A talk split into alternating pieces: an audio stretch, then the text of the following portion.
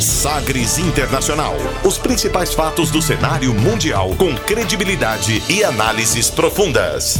A contextualização histórica das últimas notícias com a apresentação de Rubens Salomão, comentários do professor de História Norberto Salomão e participação de especialistas. Um programa que vai além da notícia, com reflexões abalizadas sobre o panorama global.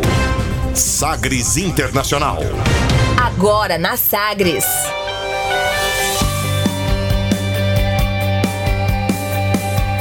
Olá, seja muito bem-vindo à 73ª edição do Sagres Internacional. Eu sou Rubens Salomão e a partir de agora com você, ouvinte Sagres, os fatos precisos e análises credenciadas sobre os principais temas mundiais.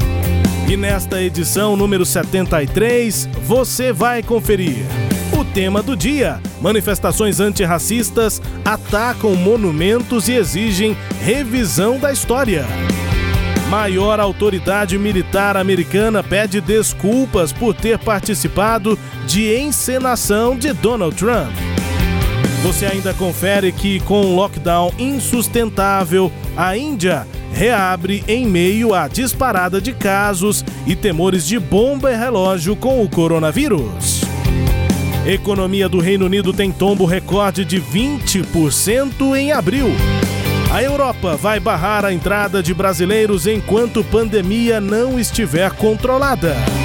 E ainda a música mais tocada nas paradas da África do Sul. Fique ligado, Sagres Internacional está no ar. Você conectado com o mundo. Mundo. O mundo conectado a você. Sagres Internacional. E como sempre, o programa conta com a produção comentários do professor de História e Geopolítica, Norberto Salomão. Oi, professor, tudo bem? Olá, Rubens. Olá, os nossos ouvintes, tudo bem? Estamos aqui firmes e fortes para refletirmos sobre o cenário, né, maluco cenário internacional. Chegando aqui, portanto, edição número 73 do Sagres Internacional e começando o programa como sempre, conferindo uma declaração de destaque nesta semana. Agora, as frases bem ou mal ditas por aí. Sim, pero la Abre aspas. Abre aspas nesta edição para o general Mark Miley chefe do Estado-Maior Conjunto e principal autoridade militar dos Estados Unidos, que pediu desculpas por ter participado da caminhada do presidente Donald Trump para encenar uma foto na Igreja Episcopal de São João, próximo à Casa Branca, depois de mandar dissolver um protesto contra o racismo e a violência policial que acontecia na área no dia 1 de junho. Abre aspas, para a maior autoridade militar dos Estados Unidos, Mark Miley. As many of you saw the result of the photograph of me at Lafayette Square last week, that sparked a national debate about the role of the military in civil society. I should not have been there. My presence in that moment and in that environment created a perception of the military involved in domestic politics. As a commissioned uniformed officer, it was a mistake that I've learned from. And I sincerely hope we all can learn from it. We who wear the cloth of our nation come from the people of our nation. And we must hold dear the principle of an apolitical military that is so deeply rooted. Oh, o que foi que ele disse? O que? Para traduzir o que disse aí Mark Miley, chefe, portanto, das Forças Armadas lá nos Estados Unidos, abre aspas. Muitos de vocês viram o resultado da foto minha na Praça Lafayette na semana passada. Isso foi a faísca para um debate nacional sobre o papel dos militares na sociedade civil. Eu não deveria estar lá. Minha presença naquele momento e naquele ambiente criou uma percepção de envolvimento dos militares na política interna como oficial da ativa foi um erro com o qual aprendi e espero sinceramente que todos nós aprendamos com ele.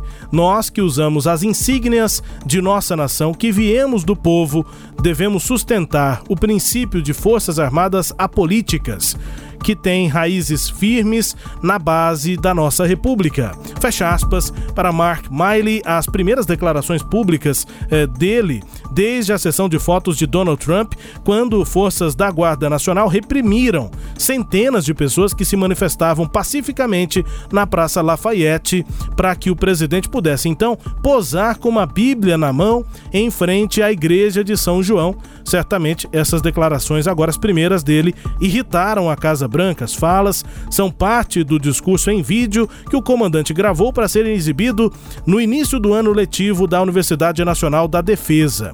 O general afirmou ainda estar furioso com o assassinato sem sentido e brutal de George Floyd e manifestou sua oposição às sugestões de Trump de que forças federais fossem destacadas em todo o país para reprimir os protestos. Amigos do chefe de Estado-Maior disseram ao jornal New York Times que nos últimos 10 dias ele ficou angustiado por ter aparecido com um uniforme de combate que usa todos os dias para trabalhar ao lado de Trump durante a caminhada até a igreja. O general disse aos amigos que acreditava que estava ali acompanhando o presidente Donald Trump e a comitiva presidencial para passar em revista para as tropas da Guarda Nacional que estavam lá na Praça Lafayette. Na prática, era uma ação de campanha do presidente dos Estados Unidos. Desde que começaram os protestos provocados pela morte do segurança negro George Floyd por um policial branco no dia 25 de maio, Donald Trump assumiu posições cada vez mais duras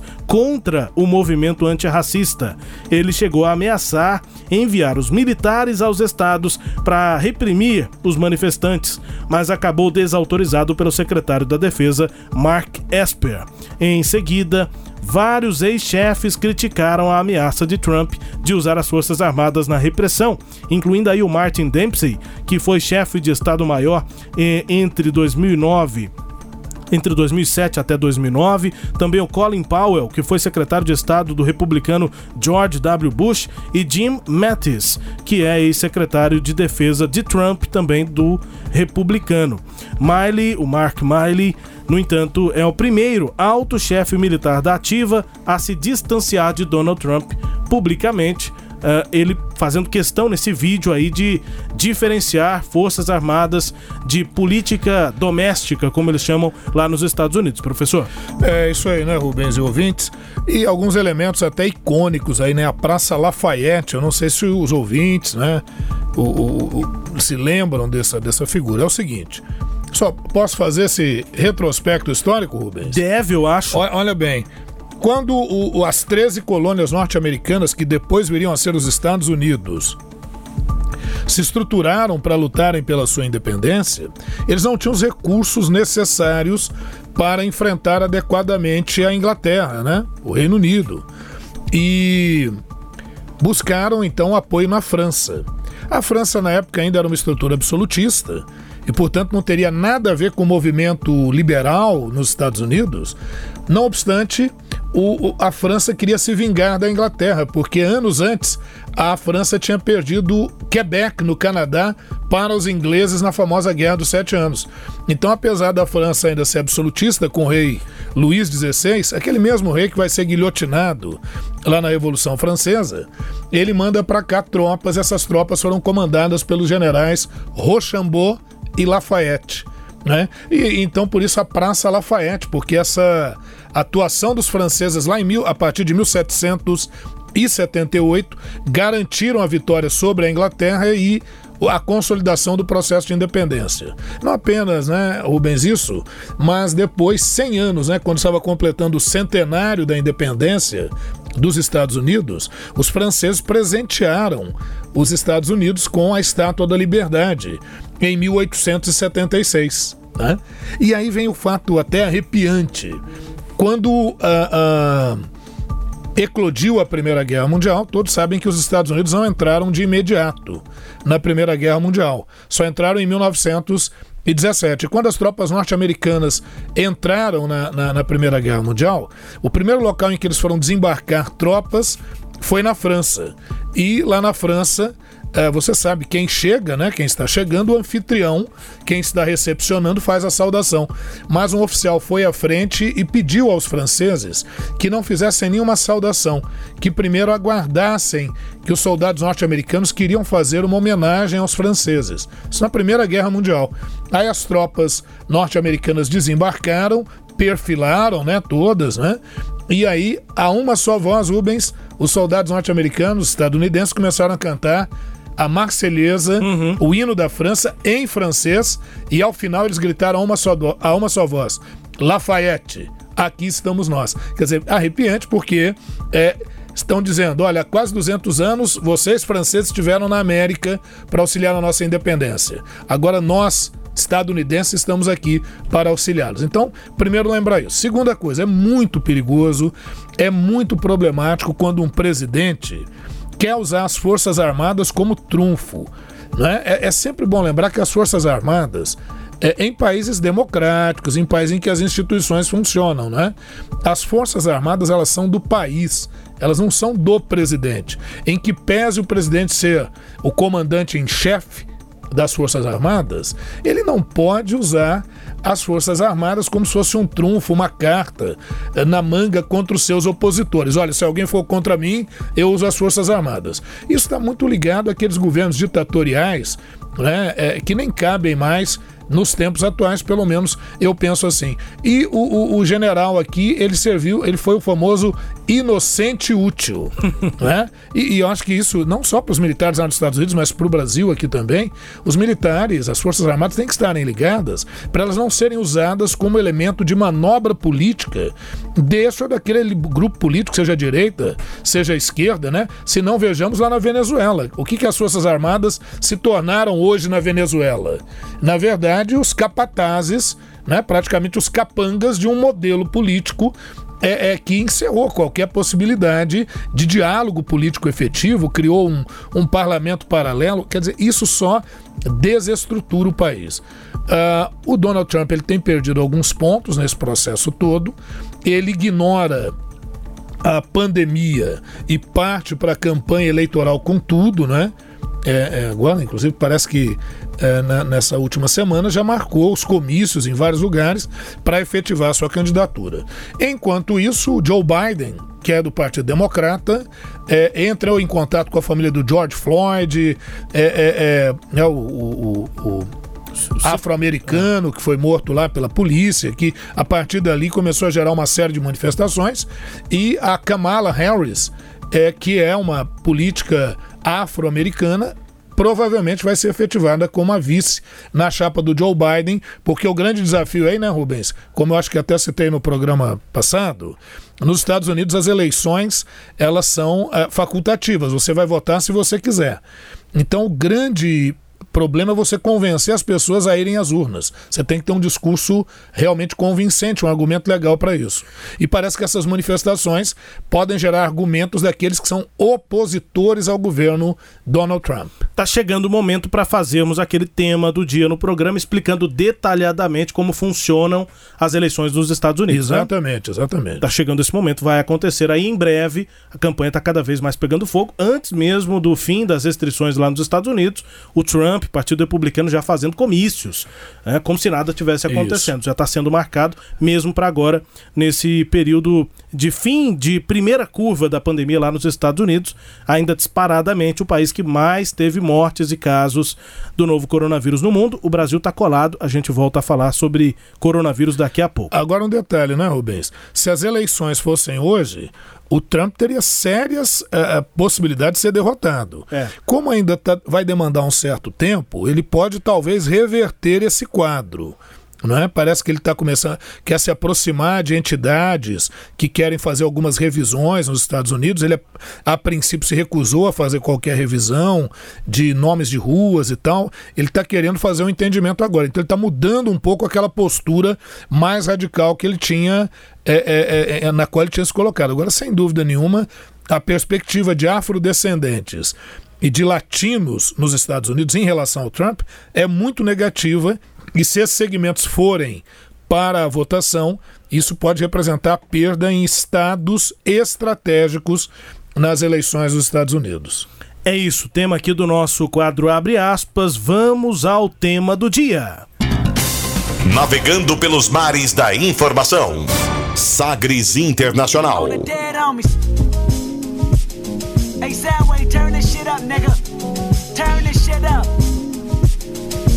Hey, turn this shit up, nigga. Turn this shit up. Soundwave, turn this shit up, nigga. Tell me who the bitch nigga hating on me. Uh, jumping on my dick, but this dick ain't free. Uh, to pimp a butterfly, another classic CD. Uh, ghetto lullaby for everyone they MC. Blow, blow, blow, blow. Nigga, not RIP. My diligence is only meant to write your eulogy. All's my life I has to fight, nigga. All's my life I hard times like yeah, bad trips like yeah. Nazareth, I'm fucked up, homie, you fucked up. But if God got us, then we gon' be alright. Nigga, we gon' be alright. Nigga, we gon' be alright. We gon' be alright. Do you hear me? Do you feel me? We gon' be alright.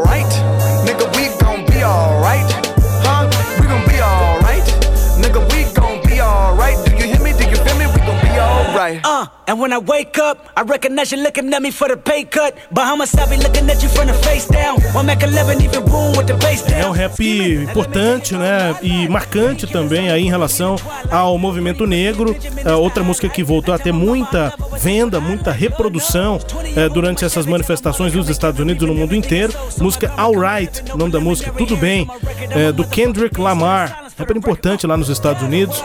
E a letra diz mais ou menos o seguinte: Minha vida toda eu tive que lutar, mano. Minha vida toda eu tive tempos difíceis. É, temp- é, tempos difíceis, viagens loucas. Mano, você está é, ferrado. Tô usando uma, um sinônimo para não dizer Sim. um palavrão. É, e mas se Deus é por nós, então nós vamos ficar bem. Mano, nós vamos ficar bem. É o que diz o refrão em que ele repete: We are, we're gonna be alright. É, o nome da música é Alright, nós vamos ficar bem. Música também de protesto, né? De apontamento. O clipe dessa música também é bastante é, impactante, né? Mostrando a violência contra os negros dos Estados Unidos. E esse rap aí do Kendrick Lamar, Alright, professor. Esse, esse clipe encontra no YouTube. Fácil, fácil. Bota lá o Right do Kendrick Lamar, já encontra o clipe pra gente começar o nosso tema do dia. A gente volta a falar sobre os movimentos antirracistas, como no tema passado, mas agora com um enfoque diferente, né, professor? É, porque a coisa foi ganhando uma dimensão considerável, né? A, a gente vê que essas manifestações antirracistas, elas começaram a, a atacar, a vandalizar, né? Algumas estátuas é, que eram marcos em cidades e, e- e passam a exigir mais do que isso, a exigir o nome de ruas, o nome de logradouros públicos que fazem referência a qualquer um que tenha realizado ou colaborado para o massacre de índios, de africanos, ah, de- da exploração imperialista, né? Então alguns estão falando até que eles estão propondo a a nova descolonização, né? Ou talvez a efetivação da descolonização. Para ficar mais claro, veja, é, do ponto de vista acadêmico, no, no, no curso de História, né, nas academias de História, é, há sempre divergências, mas eu já digo, eu, infelizmente eu vou ter que ser um pouco reducionista aqui, mas em História, o que, que a gente estuda? Muita gente acha que na História a gente estuda a verdade. Vou pegar um livro de História e vou encontrar o que realmente aconteceu. Bom, eu lamento informar, mas é quando você pega um livro de história, é, seja de ensino médio, seja é, de, de nível superior, o que você tem ali é um trabalho científico feito a partir de fontes, de documentos, mas sem dúvida nenhuma a partir de uma perspectiva. É sempre o olhar de alguém. É o né? olhar de alguém, é uma versão dos fatos. E essa versão dos fatos, eh, no geral, ela depende muito de quem venceu. Então a versão que prevalece é a versão do vencedor. E nós sabemos que o vencedor ele é branco, ele é cristão, ele é europeu, ele tem um passado de domínio sobre outros continentes, não é? Muitos chamam o processo em que nós temos a expansão marítima e comercial europeia ali a partir do século XV de primeira globalização, origens da globalização, né? Eu me lembro até no, eh, em 91, 92, quando já estava vendo ali, né, fim da União Soviética, começou a se utilizar muito esse termo, nas páginas da revista, não sei se vejo isto é, apareceu uma, uma publicidade de uma empresa de turismo eu nem vou citar o nome aqui, ela não existe mais, mas nem vou citar. Então, a primeira, a primeira página, assim, você está lendo a reportagem, na página à sua esquerda e na página da direita uma coisa toda es- escura e escrito assim: conheço o lugar onde a globalização começou. Aí quando você virava a página em página dupla, estava o porto lá em Portugal, acho que em Lisboa, né, com os navios e tal, e embaixo escrito: visite Portugal. Isso acabou virando depois uma questão, se eu não me engano, que é na Unicamp, no vestibular da Unicamp nos anos 90, pedindo para interpretar essa peça publicitária. Ora, conhece o lugar em que a globalização começou? Visite Portugal. É porque Portugal é pioneiro na expansão marítima e ao entendimento de que essa ideia de globalização, de comércio intercontinental, é, se efetiva ou se inicia com o processo da expansão marítima e comercial europeia. A verdade é então que essas manifestações que têm ocorrido pelo mundo, é, a gente precisa entender o contexto. O contexto é de pandemia, é um contexto de desencanto com o mundo, com as coisas, é um contexto em que as redes sociais permitem que as falas sejam absolutamente livres, e isso é muito bom, mas por outro lado elas também podem ser absolutamente irresponsáveis, e aí a divulgação de fake news, de enfim, isso tudo está é, é, tá gerando um quadro de insegurança, as pessoas estão começando a querer rever conceitos. Né? E começam a propor uma revisão da própria história, de monumentos, do nome da cidade onde moram. Por que, que a minha cidade se chama, sei lá, General uhum. X? Né? É, tantos, quem que é esse né? general X? Quem que é esse sujeito? Então isso começa a tomar conta e não tem angariado, porque muita gente está pensando que os movimentos, os movimentos antirracistas são movimentos só de afrodescendentes. Não, tem entrado as mais variadas matizes, né? Étnicas, questionando isso, né? questionando os conceitos de liberdade. Aí a gente viu que, por exemplo, manifestantes picharam a frase era um racista, olha na estátua de quem? Do Winston Churchill, que é um dos ícones da Segunda Guerra Mundial, da Inglaterra, primeiro-ministro da Inglaterra, teve participação decisiva no combate ao nazismo. É, é, mas aí vem o lado obscuro. Então há uma bibliografia já anterior que mostra que o Winston Churchill, ele que foi ex-primeiro-ministro lá nos anos 40 no, no, na, no Reino Unido, né? Agora passa a ser considerado um racista, né? É, a estátua dele está lá na praça na, na, no Parliament Square, em frente ao parlamento, lá em Westminster, na Inglaterra, e enquanto alguns comemoravam a, a pichação, outros tentavam defender a estátua, porque o cara é uma figura importante, histórica, né? Agora, o, o Winston Churchill, ele é, é, acabou, apesar dele estar sendo defendido, né? Ele acabou, quando perguntado, certa altura, sobre os direitos dos palestinos, Churchill recusou-se a aceitar que eles tivessem algum direito. Ele diz: Não admito, por exemplo, que tenha havido um grande erro em relação aos índios vermelhos da América ou ao povo negro da Austrália, os aborígenes lá na Austrália, né? Não admito que tenha qualquer erro pelo fato de uma raça mais forte, uma raça de grau superior, uma raça global mais sábia colocar, vamos colocar assim nesses termos, disse ele, ingressar no território e ocupar o seu lugar. Simplesmente aqui ele está é, defendendo o chamado darwinismo social que propõe que hajam raças superiores e raças inferiores. Essa não é a única fala polêmica do Winston Churchill. Ele já tinha defendido, por exemplo, uh, lá na década de 30, já tinha problemas, a Inglaterra já tinha problemas o domínio ali daquela região é, da, da, do Iraque, não é? E ele já tinha defendido o uso de armas químicas, né? Churchill é, pretendia derrotar revoltas na Índia e no Iraque. E ele escreveu um memorando, viu, Rubens? Isso é documental, uhum. em que está assim: eu sou fortemente a favor do uso de gás venenoso contra tribos incivilizadas. Quer dizer, de novo, ele remete àquela ideia da missão civilizadora do homem branco lá do poeta inglês Rudyard Kipling, escreveu a obra O Fardo do Homem Branco, né? Que o homem branco é belo, é bom, é, é, é mais inteligente, é mais capaz, mas a quem muito é dado, muito será cobrado. E qual seria então, segundo Rudyard Kipling, prêmio Nobel, acho que de 1908 de literatura, é qual seria então o contraponto, né? O fardo do homem branco era civilizar essas pobres uh, uh, sociedades bárbaras pelo mundo, né? Entra aí, viu, Rubens, até a questão do Tarzan, né? O Tarzan, quer dizer, veja, o homem branco é tão superior, a ideia que é passada, essa ideia que o Churchill aqui está reproduzindo e que hoje é criticada, o homem branco é tão superior que, no caso do Tarzan, uma criança, é, é, o, o, o, barco em que os pais estavam naufraga num rio da África, ele é criado por macacos e se torna o rei das selvas. Isso para demonstrar clara e natural superioridade do homem branco. Então, não se surpreendam, viu, ouvintes, se virem também nas manifestações algum cartaz com Tarzan, com X, né? Uhum. Com todos esses personagens que foram servindo para é, gerar esse arcabouço de ideia de uma superioridade. Aí mesmo que você não diga que o branco é superior, entenda que isso vai, entenda que isso vai ficando introjetado. E essas manifestações têm pedido isso. Vamos mudar nome de praça, vamos tirar estátuas de racistas, de escravocratas, enfim. O prefeito de Londres concorda com isso. Ele acha que realmente deve haver, com muita parcimônia, mas sim gradualmente uma mudança nesse processo. Eu compus uma música de parceria com meu amigo Ronaldo Bosco e intitulei Tributo a Martin Luther King. Martin Luther King é um negro norte-americano. O mérito maior de Martin Luther King é lutar cada vez mais pela igualdade dos direitos das raças.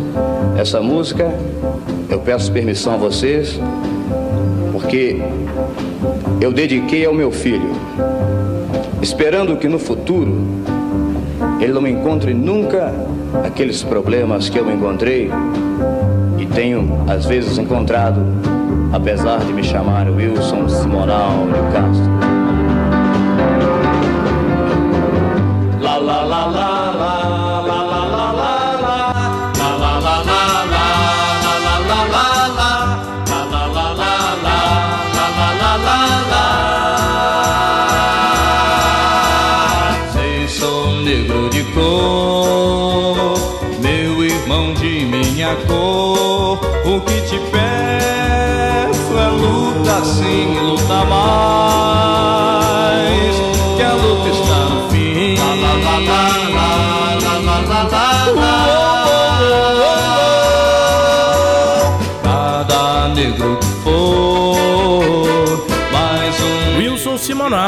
tributo a Martin Luther King uma das apresentações na TV, né, na época, e é, contando ali a história da música, com quem compôs, né, com Boscoli e tributo a Martin Luther King. Uma música importante também aqui para nossa memória brasileira é, em relação à produção cultural que também fala sobre o racismo e a, a diferença entre a cor da pele, né, que infelizmente acaba tendo essas é, consequências na nossa sociedade.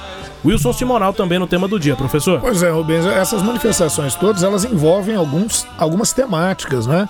O racismo, a violência policial, né? Uh, o, próprio projeto eleitoral nos Estados Unidos, esse ano lá você tem eleições, né? Então tudo isso vai se envolvendo. Agora lá na, na, no Reino Unido, também, uh, acho que muitos viram aí pela TV, pelas redes sociais, o Edward Colston, que foi um traficante de escravos no século XVII e tinha uma estátua lá também. Essa estátua foi derrubada e, e, jogada em um rio. Foi resgatada depois, mas é, colocada, jogada aí em um rio, né?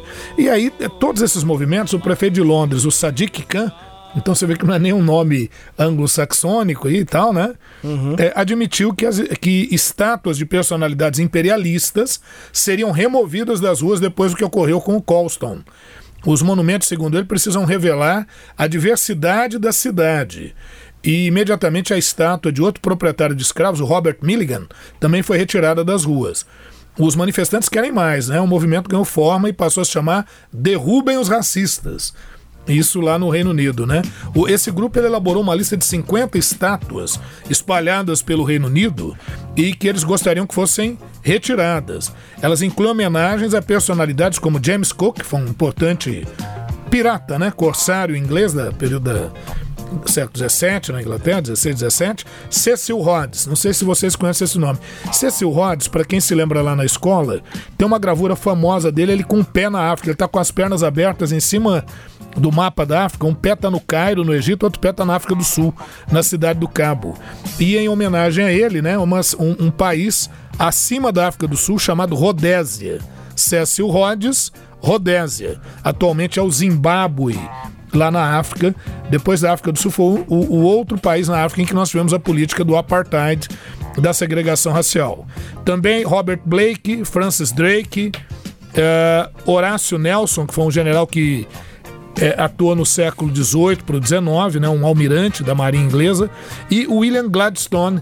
William Gladstone é primeiro, foi primeiro-ministro da Rainha Vitória, né, do período da chamada Pax Britânica, em que a Inglaterra dominou várias áreas, inclusive ali a China, onde ocorreu a famosa Guerra do Ópio. Ah, outras estátuas, viu, Rubens, que também foram derrubadas, olha, Cristóvão Colombo, né? Estátuas chegaram a ser depredadas e decapitadas, enroladas em bandeiras, queimadas. Isso porque acusam o Cris, né? O Cristóvão Colombo, de ter colaborado de alguma forma para o massacre de índios aqui, de É. nativos na América, né? E assim foi em Boston, em Massachusetts. ah, ah, lá em Boston, né, Massachusetts, uma estátua foi decapitada, tiraram a cabeça do, do, do Cristóvão Colombo lá. Aí o, esse movimento avança um pouco mais, Rubens, nos Estados Unidos, e a estátua do Jefferson Davis. Quem que é o Jefferson Davis, afinal de contas? Quando houve a eleição nos Estados Unidos, no final da década de 1850, ah, havia o candidato republicano Abraham Lincoln. E o Lincoln apoiava o Norte na abolição da escravidão em todo o território dos Estados Unidos. E isso gerou insatisfação do Sul. Só que o Lincoln ganhou as eleições. O Sul não concordou, não aceitou a eleição do Abraham Lincoln e se rebelou. tá? Se colocou como separatistas do Norte, fizeram uma confederação de estados do Sul, por isso estados confederados, com uma bandeira famosa lá, cheia de estrelinhas. É um é vermelha E- com um X, com as- azul e com as, estrelinhas brancas. né? Isso. E aí o Jefferson Davis foi eleito por eles, né, nomeado por eles como presidente dessa confederação. E houve aí, a- a- a- talvez, o, o, foi o conflito interno mais grave dos Estados Unidos, que foi a Guerra de Secessão, os Yankees do Norte contra os Confederados do Sul. Ao final, o Norte venceu. Só que nos Estados do Sul, há uma série de estátuas e monumentos ao que eles, ao que eles chamam de heróis confederados. Só que os protestos aí do Black Lives Matter exige a retirada desses monumentos e a NASCAR, que, que é a, a- É uma, uma das- liga de corridas, É uma né, das, das ligas de corrida mais. da- da- dos tipos de corrida mais famosos, Isso, né, mais até- populares lá. Até do, do, do, do carrinho lá, do desenho. É, Ele é inspirado. É o, o Carros, né? Tem o Carros. filme Carros 1, 2 e 3. Ele é. O Relâmpago McQueen tem. McQueen, McQueen. Ele é inspirado na NASCAR. Isso. Então o que, que acontece? A NASCAR retirou a, a- a qualquer É, porque era comum. bandeira. Era comum a própria organização nos eh, circuitos colocar a bandeira dos Estados Unidos, a que a gente conhece, e a bandeira também dos, dos confederados embaixo. Pois Eh, é. Principalmente nesses circuitos que acontecem no, sul dos Isso, Estados Unidos. Isso, Mississippi, né? É. Nessas áreas. E a NASCAR falou: olha, a gente não pode gerar desconforto para quem quer que seja. O evento tem que ser mais abrangente. O, inclusive, um- um- nós temos lá um, um piloto, né? Negro que atua na NASCAR, que ele disse: olha, eu, eu vou fazer o possível para levar à frente essa ideia, essa bandeira aí de contra o racismo, né? Para eliminar qualquer símbolo racista. É. Vai ter uma, uma corrida agora na Virgínia e tá eliminada aí a, a, a- bandeira lá, né? Só, só em referência a esporte, professor, me veio aqui uma, uma outra, um outro registro. É, muitas dessas manifestações que a gente vê aqui, as cenas, os vídeos, as fotos, muitas delas em algum momento todos ali se ajoelham. É, para fazer a manifestação, né? Para fazer referência a, a, a- a- todas as pautas, né? Todas as causas ali. Tem virado um- uma, uma simbologia É. cidade de jo- de joelhos. Isso ali, é né? inspirado inicialmente por um, por um ato do Colin Kaepernick, que Isso. foi quarterback né, da, da, da NFL, Futebol ou seja, de futebol americano. Ele passou por vários times e em um dos inícios ali de jogos, sempre há a, a reprodução ou mesmo a interpretação do hino nacional dos Estados Unidos e o Kaepernick resolveu se ajoelhar e não ficar de pé, que é o que Isso. todos falam, fazem em posição de respeito à bandeira dos Estados Unidos durante a execução do hino. E ele resolveu se ajoelhar, disse que ele não deveria se prestar nessa posição de pé, sendo que a nação, digamos, o país como um todo está fazendo uma repressão contra a raça dele, né? Isso. Contra os negros, os pretos. E, e aí ele se ajoelhou durante a execução do hino, isso causou uma repercussão muito grande, causou inclusive para vários times que têm nos seus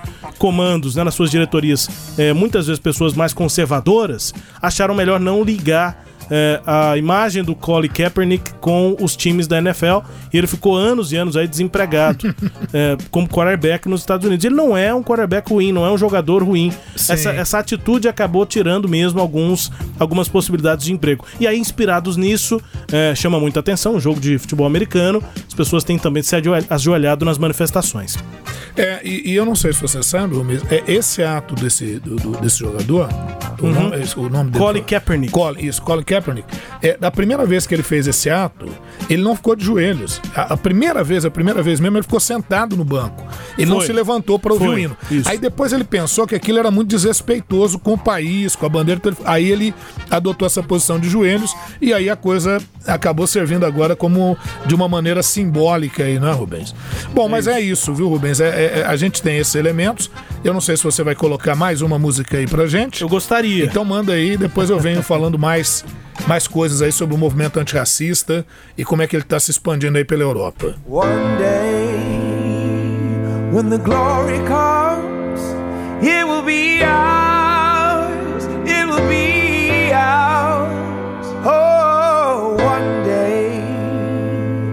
The war is won, we will be sure. We will be sure. Oh, glory. Glory. Oh, glory. Glory. Hands to the heavens, no man, no weapon. Formed against, yes, glory is destined. Everyday women and men become legends. Sins that go against our skin become blessings. The movement is a rhythm to us. Freedom is like religion to us. Justice is juxtaposition in us. Justice for all just ain't specific enough. One son died, his spirit is revisiting us. True and living, living in us. Resistance is us. That's why Rosa sat on the bus. That's why we walk through Ferguson with our hands up. When it go down, we woman and man up. They say stay down, and we stand up. Shots be on the ground, the camera panned up. King pointed to the mountaintop, and we ran up. One day, when the glory comes, it will be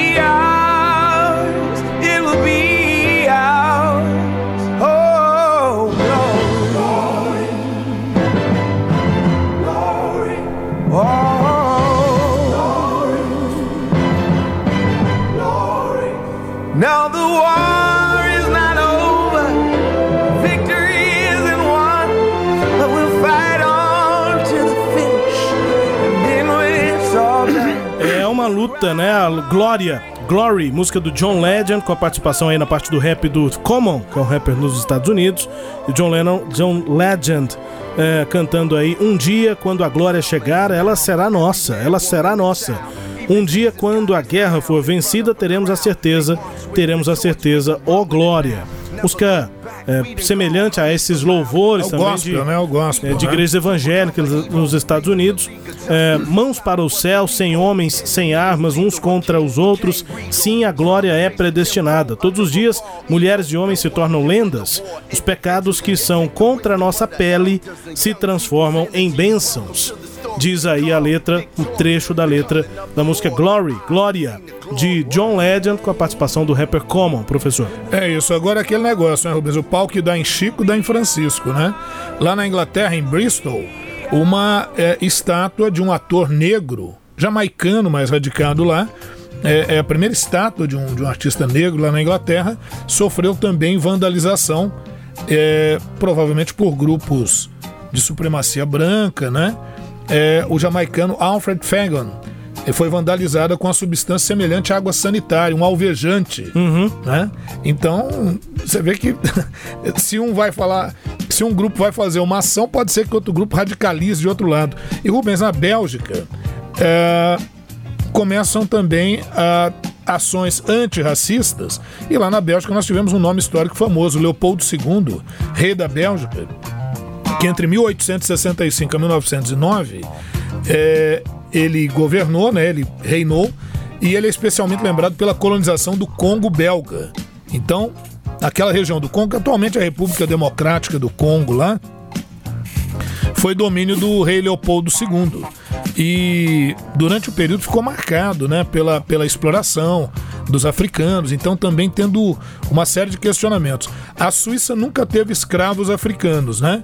Mas lá teve a figura do David Perry, que por meio de uma empresa britânica foi um dos grandes comerciantes de escravos, né? A Salt Sea Company, lá em Londres, ele era um acionista e tem uma praça lá na Suíça com o nome dele, a Praça Purry então também sofrendo questionamentos e exigindo a mudança do nome. E é bom lembrar que o mapa da África foi totalmente geometrizado, não respeitando etnias, costumes, valores, mas sim para atender aos interesses das grandes potências uh, da época.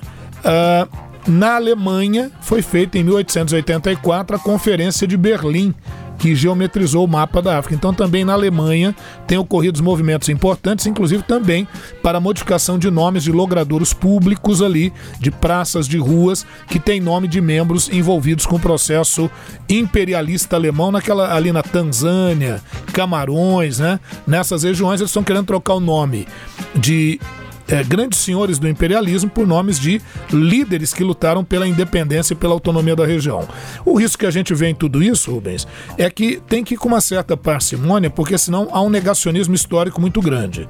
Uma coisa é, você tem a estátua lá de determinado indivíduo e aquilo está vangloriando, eu não sei até que ponto é interessante retirar a estátua. Talvez interessante fosse deixar a estátua é, e colocar ali, ou colocar uma outra de, do, daquele que seria a parte oposta a ele uhum. e mostrar o que a história diz. Quer dizer, fazer, na verdade, muito mais um resgate histórico do que simplesmente querer eliminar ou apagar uma imagem ou apagar uma figura. Né? Eu não estou dizendo isso em respeito à figura em si, mas justamente para garantir que a história seja efetivamente registrada e não fique ao sabor dessa ou daquela visão, né? Senão a gente começa a destruir, um destrói o símbolo de um lado, outro destrói o símbolo do outro e o patrimônio histórico acaba perdendo. Eu acho que é necessário sim fazer esclarecimentos, talvez remodelar alguns monumentos. Eu acho que em termos de nomes de ruas, enfim, aí fica isso sempre muda, fica o sabor também uhum. dessas circunstâncias, né? Mas é isso, Rubens. Hoje a gente quis falar um pouquinho disso, como é que essas marchas antirracistas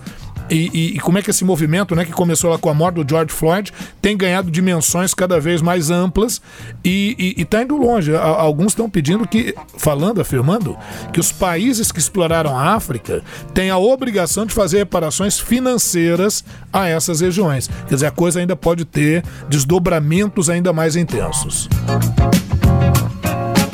É o tema do dia nesta edição 73 aqui do Sagres Internacional. Daqui a pouco você confere que com o lockdown insustentável, a Índia reabre em meio à disparada de casos e temores de uma bomba relógio que pode se tornar a pandemia de coronavírus por lá. A economia do Reino Unido no pós Covid, pelo menos a primeira curva, tem um tombo, uma queda recorde de 20% em abril. E a Europa vai barrar a entrada de brasileiros enquanto a pandemia não estiver controlada por aqui. Intervalo, a gente vai ouvindo essa música aí. Olhos Coloridos, de Sandra de Sá, também importante aqui pro movimento preto no Brasil. Intervalo, a gente volta já. Os meus olhos coloridos fazem refletir.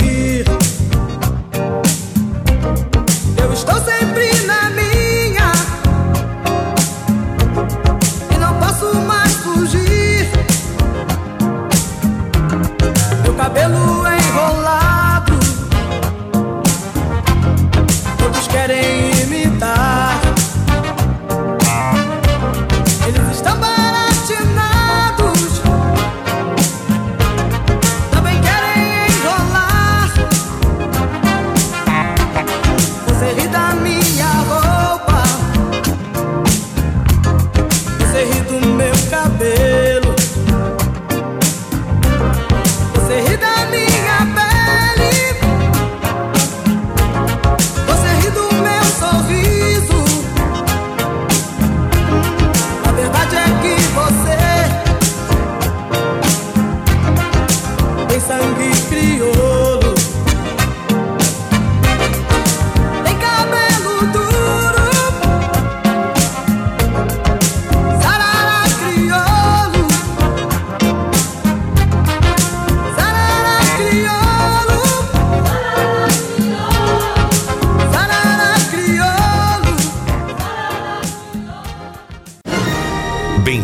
Sagres.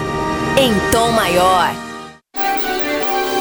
Pioneira no país e a primeira produtora de podcast de política de Goiás. A Rádio Sagres produz 5 horas semanais de conteúdo para podcasts, com material disponibilizado nos principais tocadores e no site sagresonline.com.br. Somos também a principal emissora de rádio na internet em todo o estado. Política, cultura, cinema, música, espiritualidade e informações internacionais. Tudo o que você quer e precisa saber, você encontra nos podcasts da Rádio Sagres.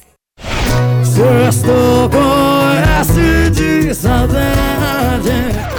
Discordo. Aqui não precisa sextar mais pra ter saudade, não. É segunda, terça, quarta, quinta. Todo dia eu tô com saudade de sair na rua, ver gente, ver meus parentes, meus amigos, abraçar, beijar. Saudade até de pegar ônibus lotado com aquele cheiro de suor em mim. Não, é, exagerei um pouquinho. Mas enfim, todo dia agora é essa de saudade. Tá complicado, viu? Porém, eu sigo daqui me cuidando, vocês seguem daí se cuidando. Um beijo pra todo mundo e saudades. Este é um tipo de desabafo que representa milhares de pessoas neste momento. A saudade bate.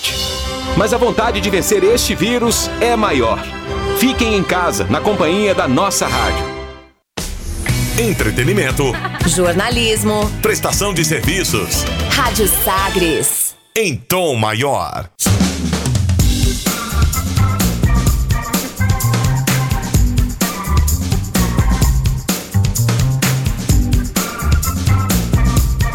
Estamos de volta com Sagres Internacional número 73, comigo Rubens Salomão, os comentários do professor de História e Geopolítica Norberto Salomão, a partir de agora para girar as informações pelo mundo. Velas ao mar. Para conferir aqui informações pelo mundo, quando em 24 de março o governo indiano iniciou um estrito isolamento da população e ordenou o fechamento do comércio e serviços não essenciais, o número de casos positivos de coronavírus somava cerca de 500 com uma população de 1 bilhão e 300 milhões de pessoas, cidades densamente povoadas, as autoridades sabiam que o alastramento da doença poderia tomar uma dimensão catastrófica. Mais de dois meses depois, 280 mil casos e 8 mil mortes, a Índia começou nesta semana a aliviar o confinamento, a despeito dos recentes recordes diários de diagnósticos positivos e da escassez de leitos no país. Mas há vários alertas de que os números de casos e mortes estão subnotificados. Reportagem do jornal britânico britânico Financial Times cita fontes de hospitais de Nova Delhi que colocam os dados oficiais em dúvida. Segundo o jornal, nas últimas duas semanas, os crematórios e cemitérios estão tendo dificuldades para lidar com o alto número de mortos. Em entrevista à agência de notícias Press Association, o médico e presidente do Fórum Progressivo de Médicos e Cientistas, Harjit Singh Bhatti, diz que o país, a Índia, está assentado sobre uma bomba relógio. Se o governo não aumentar os gastos em saúde, as coisas não vão mudar. Muita gente vai morrer. Situação que não é tão distante assim da vivida aqui no Brasil. A Índia vai tendo altos números aí de contágio e, mais preocupante ainda, crescentes, né? É isso, né, Rubens? É, enquanto nós não tivermos uma vacina, é, o que acredita-se até março do ano que vem já, já, já, já, já esteja aí pronta para ser usada de forma global, nós vamos viver esse drama. Por exemplo, eu estou vendo aqui que em Pequim, 11 bairros em confinamento após novos casos de coronavírus na China. Então estão voltando os casos lá. E, e, até agora, sete casos estão relacionados ao mercado de carne em Xinfad. O vírus foi detectado em tábuas usadas para manipular o salmão. Então é, é, muito complicado, né? E por outro lado, você tem as pessoas que têm seus negócios, né? Você tem a economia que está aí agonizando. Então é realmente dramático e, e, só tem uma forma de você superar isso. Você tem que ter governos que estejam imbuídos efetivamente em tentar dar solução para esses problemas de uma maneira equilibrada e eficaz. Eu acho que é isso que a gente precisa ter aqui, precisa ter nos Estados Unidos, né? A gente falou há pouco aqui que o Trump está retomando a campanha em pleno boom da, da, da pandemia. Agora, é isso. Já, já tem na Europa, na Itália, em Milão, tem gente entrando com ação contra o governo da Prefeitura de Milão, pela morte de parentes, pelas consequências, porque o governo é, teve um discurso negacionista e isso teve reflexo. Não estranhe se você começar a ver ações nesse sentido contra governantes. São processos bastante sólidos, aparentemente, que apontam negligência, né? Pois é. negligência de, de autoridades públicas. Não é juridicamente um processo é, é, Sem noção, inventivo, é, nada uma disso. aventura jurídica, né? É plausível. Olha, o produto interno bruto do Reino Unido desabou, o PIB do Reino Unido desabou 20,4% em abril, na comparação com o mês anterior. Devido ao confinamento decretado para frear a propagação da pandemia de coronavírus, foi que anunciou o Escritório Nacional de Estatísticas. O resultado é uma queda recorde e acontece depois da contração, da redução, né, de 5,8% em março.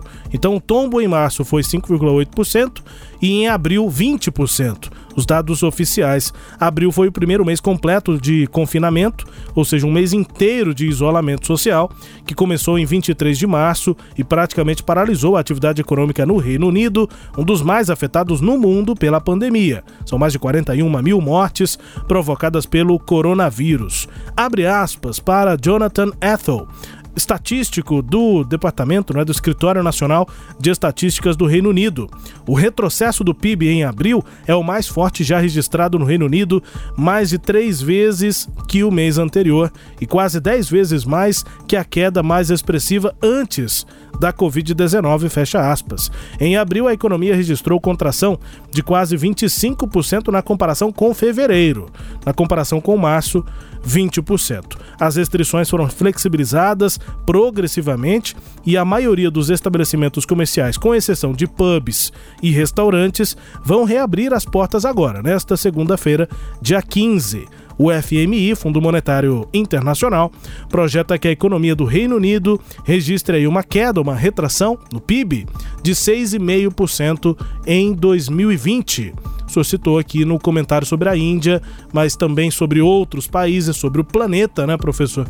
As consequências desse vírus, dessa pandemia, em vários setores nesse caso da economia, 20% tombo do PIB do Reino Unido em um mês. É isso, esse é o outro lado da moeda, né, Rubens? Porque às vezes quando a gente fica aqui falando, se você puder, fique em casa, se cuide e tal, há muita- no Brasil, infelizmente, no- em outros lugares do mundo também, tem se levado isso como uma afronta, né? Porque o empresário, aquele que tem um negócio, ele fica pensando, olha, e eu, como é que eu faço aqui? Vocês estão bem, que vocês estão recebendo aí o salário de vocês É. e tal, né? É só avisar que a gente recebe hoje, mas não sabe se no outro mês vai receber, porque as receitas estão caindo é para todo mundo. As pessoas precisam entender que isso está afetando o mundo. Ninguém está insensível às questões econômicas, mas acontece isso. Quando você tema em voltar precipitadamente, e a gente entende que a volta é por esse desespero, a pressão política é muito forte, você retorna e aí você vai ter que adotar medidas ainda mais radicais, você vai ter que voltar a utilizar o lockdown ou algum tipo de isolamento de forma ainda mais dura. Quer dizer, de qualquer maneira, veja que eh, eh, esse vírus ele colocou o mundo numa situação muito complicada. E, e- e sim, somos muito sensíveis à questão da economia, à questão dos empresários, à questão de muita gente que quebrou, que teve que entregar o ponto. Né? A gente entende, isso é, é absolutamente lamentável. Agora, qual a saída, né? É- a saída é não é, não pode ser a irresponsabilidade com o vírus. né? Sim, é porque ficou Saída aquela tem coisa. Que ser apoio público, né? É, é porque ficou aquela coisa assim, ah, mas é, se tem gente que morre do vírus, tem gente que também morre de fome. É, a gente vai dizer o seguinte: morre das duas coisas, né? Das É, duas coisas. Das duas coisas. Então não é uma coisa oposta à outra, né? Não, é- não se trata de uma escolha. Agora, eu acho que sim. É, é, nesse momento, se você não faz uma, uma abertura, você asfixia completamente a economia. Por outro lado, os protocolos não são cumpridos. As pessoas prometem que vão cumprir É. Caminho os não é protocolos e, e não cumprem. E esse- esse é que é o problema. Bom, ainda falando sobre o Reino Unido, né? O país também confirmou formalmente à União Europeia que não deseja eh, ampliar o período de transição pós-Brexit, que vai até o final desse ano de 2020, antes de uma reunião de uma reunião virtual que vai acontecer sobre esse tema na semana que vem. Após um ano de idas e vindas e de caos político, nós acompanhamos isso aqui para e passo no Sagres Internacional. O Reino Unido deixou a União Europeia oficialmente no dia 31 de janeiro, graças à esmagadora maioria obtida pelos conservadores do premier Boris Johnson nas eleições legislativas legislativas em dezembro de 19. O país está atualmente em um período de transição em que ocorrem poucas mudanças para permitir que Londres e Bruxelas negociem um novo acordo que vai governar suas futuras relações comerciais. Esse período vai até o dia 31 de dezembro, que é quando, digamos, na prática essas medidas vão ser colocadas é, em vigor poderia ser prorrogado por dois anos, mas o Reino Unido disse que não, e que o prazo vai ser esse mesmo, 31 de dezembro, professor. Vamos ver, né? Vamos acompanhar se vai ser por aí mesmo que eles vão conseguir fazer esse processo, né? Por outro lado, você falou entre Londres e Bruxelas, lembrar que Bruxelas é onde está o parlamento da União Europeia, né? Exatamente, exatamente. Tem o poder executivo e legislativo, digamos assim, né? Da União de Países na Europa, da União Europeia. Tem o Parlamento Europeu e tem também o, o Executivo, quem toma as decisões é, no bloco. Os esforços para melhorar as relações diplomáticas entre a Coreia do Norte e os Estados Unidos deram lugar à desesperança, professor. Foi o que disse o chanceler norte-coreano Ri Song-kwon dois anos depois de uma reunião da cúpula entre Kim Jong-un, o líder norte-coreano, e o presidente dos Estados Unidos, Donald Trump. Muito se falou, o encontro foi histórico, sem dúvida, Sim. mas agora os próprios líderes norte-coreanos estão ignorando qualquer possível avanço e estão dizendo, inclusive, o chanceler disse que o país, a Coreia do Norte, decidiu fortalecer a sua dissuasão nuclear nacional, abre aspas, para lidar com as constantes, constantes ameaças de guerra nuclear dos Estados Unidos, fecha aspas. É, na verdade, a Coreia do Norte entra nessa linha. A gente sabe que a Coreia do Norte é uma aliada da China. Então, nesse quadro de recrudescimento entre Estados Unidos e China, Coreia do Norte deu uma recuada e também, por outro lado, Donald Trump não, não avançou depois daquela reunião, não houve um avanço efetivo nas negociações, porque o Trump está muito mais preocupado com a sua reeleição né, do que em fazer acordos efetivos. Então fica muito mais o que eu chamaria de firulas da diplomacia internacional por parte do governo Trump. É, o Trump provavelmente só vai voltar a falar sobre esses assuntos é, em janeiro de 2021, se ele for reeleito, né? Sim. Por enquanto ele vai tomar todas as decisões pensando no processo interno, na sua reeleição, né? É, isso atrapalha ainda, porque aí junta esse quadro de pandemia, esse quadro de manifestações antirracistas, é, é, é um quadro realmente bastante complexo, né? E, e o, o próprio estilo dele de governar, né? Que é um estilo de um discurso muito forte, muito muito radical à direita, né? É, é, é muito complicado você numa eleição é, querer discursar para aquela ala mais radical que te apoia, porque ela é minoritária. Então aí você fica numa saia justa, porque como é que você consegue criar um discurso que tenha um espectro nacional quando você vem falando ao longo do, do- do- de grande parte do seu primeiro mandato para aquele público específico, branco, é, cristão, do sul, conservador, né? É complicado, é um desafio para ele aí.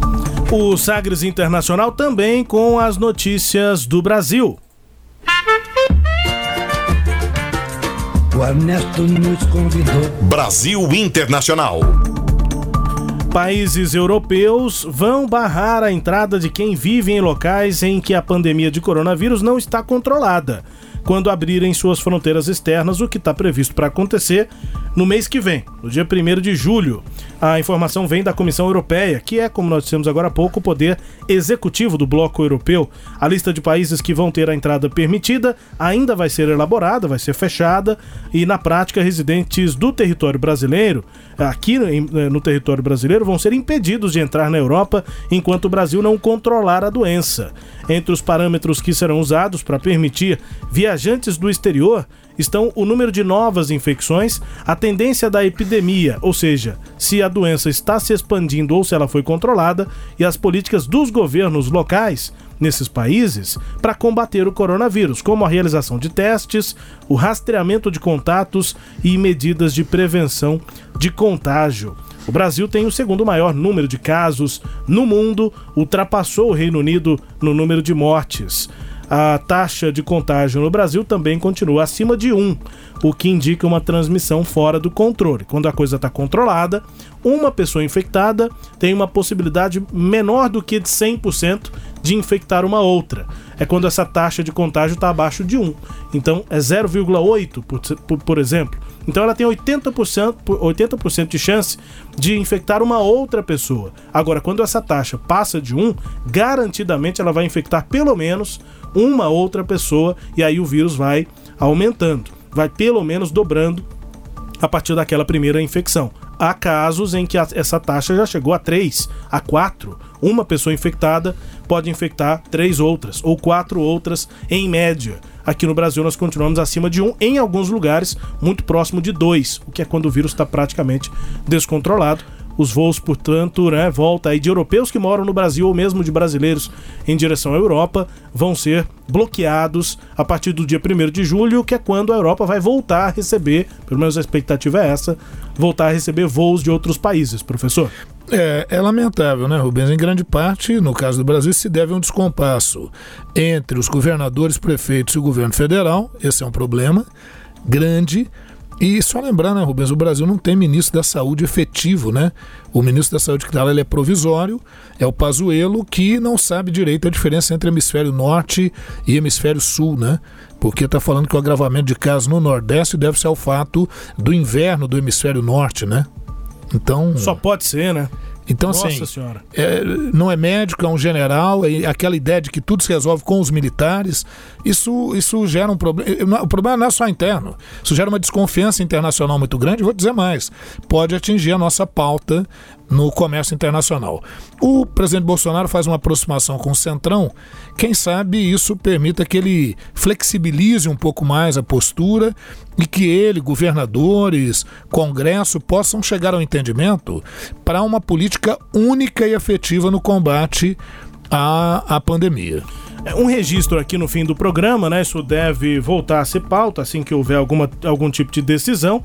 Mas o presidente Jair Bolsonaro foi denunciado no Tribunal Penal Internacional pelo partido PDT, um partido de oposição ao presidente aqui no Brasil. Esse partido acusa o Bolsonaro de crime contra a humanidade por sua postura no combate ao avanço da Covid-19 no país. A corte, né, o Tribunal Penal Internacional, fica em Haia, na Holanda, informou que vai analisar a denúncia e o documento do TPI, do Tribunal Penal Internacional, que acusa o recebimento dessa petição, é expresso, é direto em dizer que esse recebimento não significa que a investigação foi ou será necessariamente aberta. Então, o partido fez lá a denúncia, o tribunal recebeu e se vai investigar ou se vai condenar, julgar, aí são outros passos que a gente ainda vai precisar acompanhar. Pois é, por outro lado, o presidente Donald Trump realiza retaliações a esse mesmo Tribunal Penal Internacional, Uhum. já dizendo que não o reconhece. E a ONU condenou já essas manifestações do Trump. Exatamente. Então, quer dizer, é bagunça, né, Rubens? A gente, bagunça tão grande que nós vamos ter que voltar, se o pessoal deixar, né, se Deus permitir e os nossos ouvintes nos derem o apoio de sempre, para a gente voltar para é, é, é, analisar isso em próximas edições. Porque é muita coisa, é muita informação para um tempo assim tão curto. A gente vai chegando ao fim do Sagres Internacional nesta edição 73, sem antes ouvir música bem tocada aí pelo mundo. Vamos, música número 1 um, lá na África do Sul nesta semana. Confira, daqui a pouco a gente volta.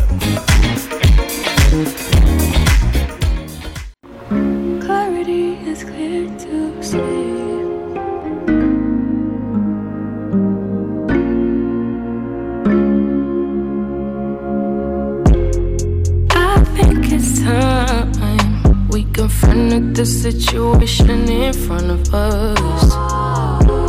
And I think it's time we talk it out and forget all the fuss. And if it's not me, I'll have to understand. And I'll be out your way, no drama involved. But if you feel it's me, if you feel I'm the one, you're gonna need to make a way for me to see. But as for me, you're the one in my heart. Time will come till the end, I'ma always be right by your side. But as for me, you're the one in my heart. Time will come till the end, I'ma always be right by your side. I know you're the one. I know our time will come. I feel you in my heart. I see you in my dreams. I keep you in my prayers. É a música bem tocada na África do Sul, romântica, né? Nesse estilo aí de Rhythm and Blues, RB. E quem canta é a Elaine. Elaine Indvikua Mukeli. Tem 21 anos, uma cantora sul-africana, e o nome da música é You're the One. A Elaine Mukele é conhecida profissionalmente como Elaine, é cantora eh, e compositora sul-africana. Ela é de Pretória, que é a capital administrativa. Aí a gente lembra, a cidade do Cabo é a capital legislativa, Bloemfontein a capital judiciária. Pretória, capital administrativa, são três capitais na África do Sul. Quem se lembra da Copa da África vai lembrar também da cidade de Joanesburgo. Isso. Também uma grande cidade, mas são essas três as capitais. Enquanto a Elaine Michele estudava Direito na Universidade de Witwatersrand, ela lançou o primeiro EP, Elements e em setembro do ano passado, coisa recente. E a EP já alcançou primeiro lugar na lista nacional de álbuns do iTunes, ou seja, dos mais vendidos pela Apple e também dos mais reproduzidos no aplicativo Apple Music, é, fazendo dela a primeira artista feminina independente a fazer isso. Só para ter uma noção, né? A primeira mulher, ou seja, na África do Sul, a alcançar esses tops nas, nos Muito sistemas bom. de venda da Apple. Desde março desse ano, agora 2020, a Elane é a artista feminina, a mulher, mais transmitida, mais reproduzida, mais tocada no Spotify da África do Sul, tá em primeiro lugar com essa música You're the One lá na, no país sul-africano. A letra diz o seguinte: Acho que é hora de enfrentarmos a situação diante de nós e acho que é hora de conversarmos e esquecermos todo o barulho. E se não sou eu, vou ter que entender e vou sair do seu caminho. Nenhum drama envolvido. Mas se você sente que sou eu, e se você sente, você vai ter que dar um jeito de eu ver. Mas quanto a mim, você é o único. É uma música sobre uma DR, né? sobre uma discussão de total. relação, mas é o que tá fazendo sucesso lá eh, na África do Sul e nós vamos indo embora por aqui, professor. É isso aí, Rubens. Prazer grande a gente estar junto aqui. Aquele abraço a todos, até a nossa próxima edição e os agradecimentos de sempre ao Sistema Sagres de Comunicação. Tchau, pessoal. Obrigado aqui pela companhia. Voltamos semana que vem. Edição 74 do Sagres Internacional estará chegando. Grande abraço, até a próxima. Você ouviu Sagres Internacional. Os principais fatos do cenário mundial com credibilidade e análises profundas.